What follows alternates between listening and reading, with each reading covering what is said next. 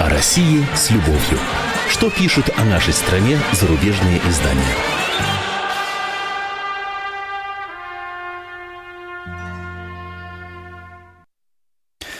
Добрый день, как всегда, в этот час по пятницам в студии я, замредактор отдела политики комсомольской правды Андрей Баранов с традиционным обзором наиболее интересных публикаций в иностранных СМИ о нашей стране за эту неделю. Ну, что сказать, неделька на этот раз выдалась ударная. Э, новостей, событий всяких разных Э, в том числе громких, было очень много. Одно лишь убийство экс-полковника Юрия Буданова в Москве э, чего стоит. Понятно, что это и другие темы, так сказать, густыми журналистами, журналистскими мазками э, находили, рисовались на страницах зарубежных газет. Ну вот давайте с Буданова и начнем наш сегодняшний обзор. История Юрия Буданова расколола Россию. Таков, пожалуй, лейтмотив комментариев наших коллег. Они отмечают, что судьба экс-полковника схожа с судьбами военных, э, творивших произвол на других войнах, в других странах. Однако причисление его к героям, призывы реабилитировать тревожный симптом неблагополучия в отношениях с Чечней и в национальном вопросе в России в целом. Российского полковника, который до смерти запытал чеченскую девушку, похоронили как героя, пишет Шон Уолкер, британский «Индепендент». Бутанов – один из немногих российских офицеров, которых судили за зверство, совершенное в период чеченских кампаний. Полковник стал героем для российских ультраправых, и большинство россиян полагает, что его не следовало привлекать к судебной ответственности, полагает корреспондент. Освобождение Буданова вызвало возмущение в Чечне. Наиболее вероятный мотив его убийства, видимо, месть за убийство Кунгаевой, Эльзы Кунгаевой. В Чечне существует давняя традиция кровной мести, напоминает автор статьи, а Рамзан Кадыров в 2009 году назвал Буданова врагом чеченского народа. А вывод Шон Волкер делает такой – Цитата. «Убийство Юрия Буданова станет еще одним тревожным звонком для тех, кто опасается, что национальный вопрос – величайшая угроза для безопасности страны», пишет журналист. «Если будет доказано, что Буданова убили чеченцы из мести, возможно, новая волна ответных нападений и возникает опасный порочный круг». Корреспондентка э, испанской «Эль Паис» Пилар Банет отмечает, что личность Буданова расколола общественное мнение России на тех, кто считал его образцом жестокости и правонарушений, совершенных армией на Кавказе, и тех, кто видел в нем героя. Идентификация некоторых националистических российских кругов с полковником – симптом того, что война с Чечней остается открытой раной, продолжающей раскалывать население страны по этническому признаку, пишет Пилар Банет. И вот итальянская Ластампа также отмечает, что смерть Буданова вновь разделила Россию надвое. Ультры начали паломничество с цветами и свечами во двор, где был убит Буданов. А многие представители армии и политики вспомнили его как героя. Для других Буданов остается палачом, самым брутальным лицом чеченской трагедии, который, напоминает издание, рассказывает историю, ворвался в дом семьи Кунгаевых в селе Танги, захватил старшую 18-летнюю дочь Эльзу, обвинив ее в том, что она была снайпером, и после издевательств над девушкой он задушил ее собственными руками и приказал солдатам похоронить ее. Ну, вот такие оценки. Э, Все, в общем, очевидно и, наверное, правильно так подмечено, оценено. Единственное, что никто, как я вот обратил внимание, не осудил, скажем, чеченцев-кровников, если, конечно, за преступлением, э, за убийством Буданова стоят именно э, они, никто не осудил их в средневековом образе действий. Бутанов-то был осужден, Буданов был осужден. Из 10 лет он отсидел почти 9 лет, был освобожден условно-досрочно. А его убивают, потому что, вот видите ли, межнациональные отношения в России ужасные. Ну вот мне вспомнился случай с Осетином Калоевым, не такой уж и давний, да, который зарезал датского диспетчера Нильсона, э, преступная халатность которого привела к жуткой страшной авиакатастрофе в Германии над Боденским островом, о, простите, Боденским озером в 2002 году. Тогда погибли пассажиры российского Ту-154, э, включая, кстати, десятку детей, которые летели на отдых. И суд Нильсона оправдал. Собственно говоря, особого судебного и разбирательства-то не было. А, это выглядело очень цинично. И Калоев, две маленькие дочки которого тоже погибли в авиакатастрофе, приехал в Европу и зарезал датчанина на пороге его собственного дома. Потом он был задержан, судим, а, отсидел срок. А, но тогда западная пресса писала в основном лишь о варварстве и дикости этого горца, о его неуважении к закону. В случае с Будаевым про закон я вообще упоминания не встретил. Другой стандарт, другой ракурс. Теперь перейдем к темам поглобальнее, что называется. На этой неделе сразу две солиднейшие западные деловые газеты, это британская Financial Times и американская Wall Street Journal, опубликовали серию статей о нашей стране, касаясь политики, экономики, актуальных явлений и событий. Одна из статей Wall Street Journal называется «Партнеры по спаррингу» и понятное дело, посвящена главной интриге российской политической жизни, а именно, кто же все-таки будет в 2012 году у нас президентом, Путин или Медведев. Автор перечисляет аргументы в пользу Путина, среди которых он находит следующие. Более высокий рейтинг, больше опыта, более широкая база поддержки. Впрочем, Медведева поддерживают некоторые олигархи времен Ельцина, сумевшие сохранить свои капиталы и одобряющие модернизацию и большую открытость России.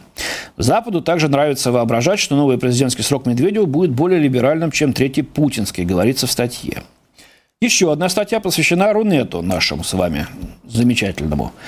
Интернет, пишет э, журналист, подрывает жесткий контроль российского государства над традиционными СМИ.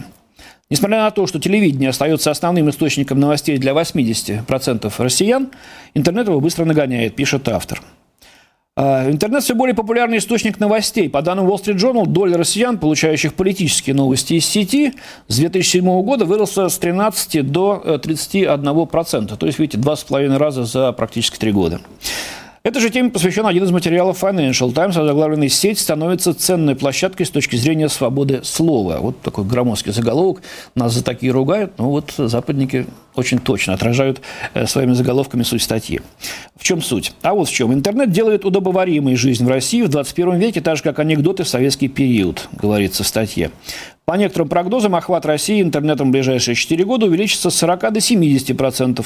Э, но в онлайн-дебатах участвует сравнительно небольшая доля населения, говорится в статье. И вот по мнению аналитика Марии Липман, революция через соцсети в арабском, мире, в арабском стиле простите, в России маловероятна. Люди ворчат, но общего тезиса, что мы ничего не можем изменить, это не меняет. Financial Times также пишет о такой проблеме России, как нефтегазовая зависимость. Э, большую часть прошлого десятилетия Россия уютно себя чувствовала благодаря неуклонно растущим доходам нефтегазовой отрасли, пишет журналист Чарльз Кловер. Но Некоторым российским лидерам ясно, зависимость от экспорта нефти и газа на деле лишь помеха для страны, которая стремится в высшую лигу развитых государств. Накануне Петербургского экономического форума, он сейчас проходит в эти дни в Питере, кстати, смотрите за сайтом «Комсомольской правды» и слушайте новости э, радио э, и телевидения «Комсомольской правды». Там все то, что сейчас проходит э, на этом форуме в Питере, отображается. Так вот, накануне этого форума, задуманного как демонстрация западных граней России, страна все более походит на ближневосточную нефтяную автократию, а не на молодую европейскую демократию, заключает автор. Ключевой фактор для любых попыток экономической модернизации – увеличение инвестиций. А в России инвестиции составляют 20% от ВВП – в отличие от Китая, где такой процент составляет 40. Улучшение российско-американских связей дает надежду на новую эру в отношениях, пишет в своем российском материале в Financial Times Нил Бакли. По его мнению, создание более благоприятной основы для двусторонних отношений, которые испортились э, в последний период э, президентства Путина и э, Буша, э, вот это улучшение было бы одним из главных вызовов для Барака Обамы. США знали, что нуждаются в российской помощи в таких ключевых вопросах, как борьба с распространением ядерного оружия и терроризмом. Вопрос в том, как долго продлится эта оттепель. Среди вопросов, продолжающих э, вызывать раздражение у России, это расширение НАТО и э, американский проект по созданию ПРО в Европе. Российский немногочисленный, но образованный средний класс покидает родину ради шансов и свобод за границей. Молодые россияне говорят, кто бы ни стал президентом в 2012 году, Россией будет управлять прежняя кучка политиков и офицеров спецслужб, пишет Wall Street Journal в статье «Почему они уезжают». Ну, они – это мы, значит, с вами. В 2002 году самой распространенной причиной для эмиграции люди называли финансовые соображения. В 2009 столь же распространенными стали социально-культурные основания. Некоторые образованные россияне чувствуют отчужденность в связи с контролем государства над теленовостями новостями, кино, не понял я тут, и поп-музыкой. Тут я вообще ничего не понял. Но, тем не менее, так говорится в статье. Еще более важный стимул для отъезда – низкое качество жизни в России, считает автор. Ну, тут да, ничего не попишешь, пока да. Семейной жизни труднее, ну, не сказал бы. Пожил я за рубежом, будучи сапкором и в Европе, и в Америке. Там тоже, так сказать, не сладко, не сахар. Система здравоохранения разрушена. Здесь правильно. Очень трудно найти место в школе или детском саду, и это верно. Амбициозных молодых россиян также обескураживает ненадежность прав собственности в России. В Лондоне полно российских бизнесменов, которым пришлось вылететь ближайшим рейсом British Airways, когда они или их политические покровители попали в опалу у властей, говорится в статье. Я не понял, на кого здесь намекают. На Бориса Абрамовича Березовского, что ли? Или на господина Чичваркина, так сказать, из новейших примеров? Ну ладно, наконец, заканчивая с этим обзором двух, э, э, обзором публикаций в двух этих газетах, э, Wall Street Journal публикует материал об олимпийских амбициях России. У России на ближайшие годы напряженный график. Олимпийские игры в Сочи в 2014 году, чемпионат мира по хоккею в 2016, чемпионат мира по футболу в 2018 году. Россия, похоже, решительно настроена провести все мероприятия безупречно, отмечает корреспондент Джулиан Эванс. Для Владимира Путина проведение заметных спортивных мероприятий, похоже, важно для демонстрации личной национальной власти, констатирует издание. Возможно, Кремль надеется, что спортивные победы могут стать сплачивающей страну национальной идеей. Единственное, что не в состоянии купить Кремль, это успех. Ну и тут приводится печальный перечень наших недавних поражений. Сборная России по футболу не прошла отбор на чемпионат мира в прошлом году. На Олимпиаде в Ванкувере Россия не смогла войти в десятку медалистов, а национальная сборная по хоккею, увы, совсем недавно лишилась короны на чемпионате мира в мае. Российским спортсменам следовало бы уже начать тренироваться, на них поставлены большие деньги, заключает издание. Ну, Ладно, давайте, господа англосаксы, для начала успешно проведите у себя там летнюю Олимпиаду в Лондоне в будущем году. Посмотрим. Собственно, вот этого успеха мы все, и я в том числе лично, вам всем желаю.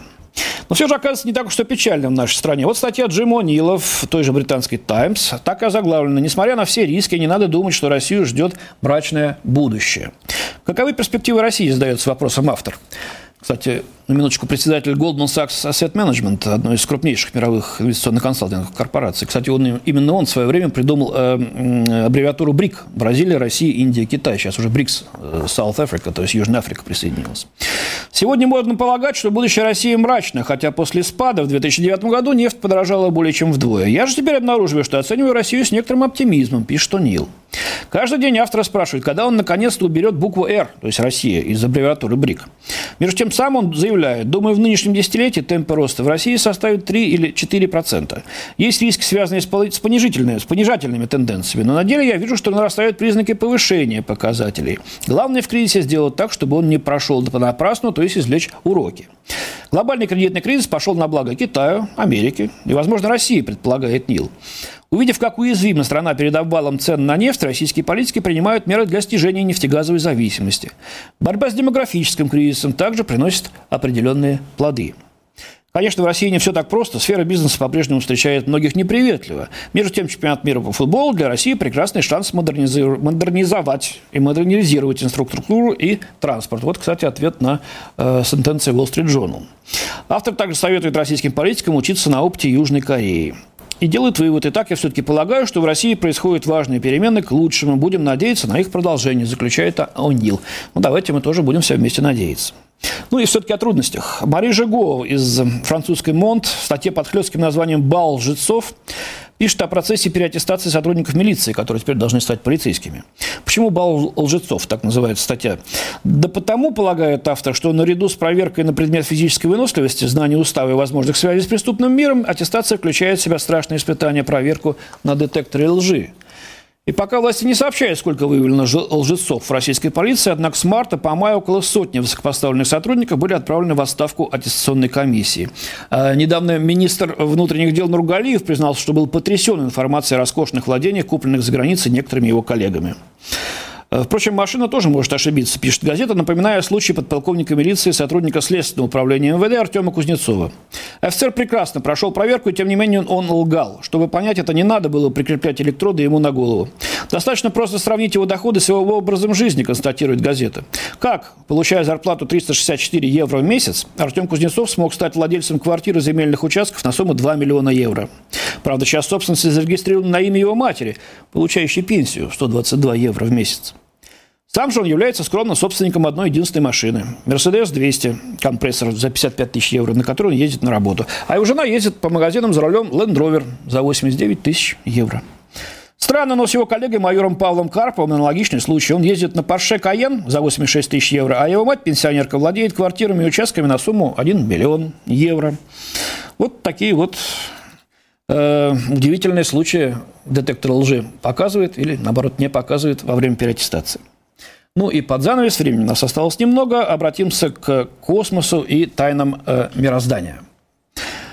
Никола Ломбардоцци из Итальянской Республики пишет об открытии в Москве после длиннющего 17-летнего ремонта открытия планетария, реконструкция которого обошлась в 70 миллионов евро. Чтобы попасть в космос, придется стоять трехчасовую очередь. Но жителей Москвы очередями не напугать, особенно если речь идет о встрече со старым другом, пишет издание. Успех был настолько неожиданным, что сотрудникам планетария пришлось сдерживать очередь, чтобы уберечь сокровища от слишком восторженной толпы.